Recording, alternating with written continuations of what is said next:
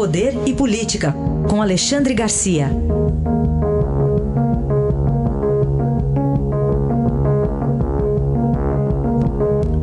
Alexandre, bom dia. Bom dia, Raíssa. Bom dia, Carolina. Olá, bom dia. Começamos com o julgamento do caso André do Rep lá no Supremo, por enquanto 6 a 0. 6 a 0 de reprovação à decisão do ministro Marco Aurélio. Né? O ministro Marco Aurélio sofre uma grande derrota nessa, nessa votação no plenário. Ele se aposenta o ano que vem. Né? Não sei se isso não é uma, um empurrãozinho para antecipar a saída. Né? Podia aproveitar essa. Porque foi um. Uh, o, o, ministro presidente do Supremo, o ministro Luiz Fux, disse que foi um deboche. Né? Eu acho que foi um deboche geral. Uh, não, não foi um, um traficante que debochou da justiça, é a justiça debochando da gente. Porque é da primeira à última instância. A primeira instância que não tomou as providências para cumprir a lei e mantê-lo preso, né? e, e, e, e, na última instância um juiz do Supremo manda embora.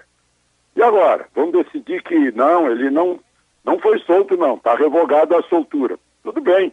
Né? Tal como Garrincha com os russos, quem vai agora trazê-lo de volta? É, é, é uma, foi, foi um deboche, né? sem dúvida. Alexandre, está prescre... prescrevendo um processo do ex-presidente Lula?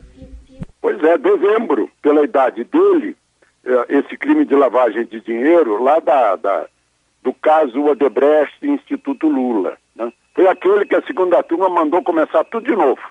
Aí, começando tudo de novo, estava com a sentença pronta, aliás, pronto para receber sentença, e aí retardou. Aí o processo está tá rolando ainda lá na, lá na primeira instância de novo, na 13 terceira Vara Federal de Curitiba. Né?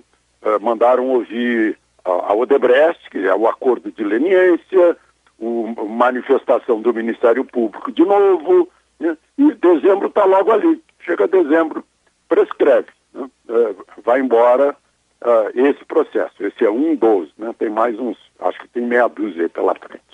Para a gente fechar, mais um caso aí de dinheiro na cueca, desta vez vice-líder do governo Bolsonaro, o senador Chico Rodrigues. Pois é, são três vice-líderes, ele é um deles, senador por Roraima.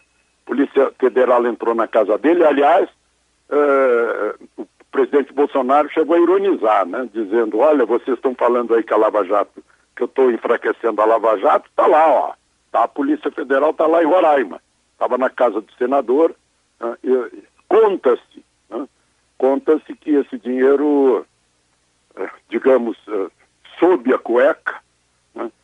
ainda estava sujo, né? mostrando aí que o senador parece que não tem não tem bidê nem, nem chuveirinho em casa. Eu acompanhei aquele primeiro dinheiro da cueca uh, lá em Congonhas, eu estava lá e o delegado me contou os detalhes do que recém havia acontecido. E esse dinheiro lá de Congonhas estava tava mais imune aí a, a, a, sujeira. Esse é uma coisa incrível, é inacreditável a gente ter que comentar uma coisa dessas uh, com, com um senador. Né? Ele é Chico Rodrigues, é do, é do DEM. E 30 mil, eu não sei como, não sei como, coube 30 mil reais ali na, naquela região.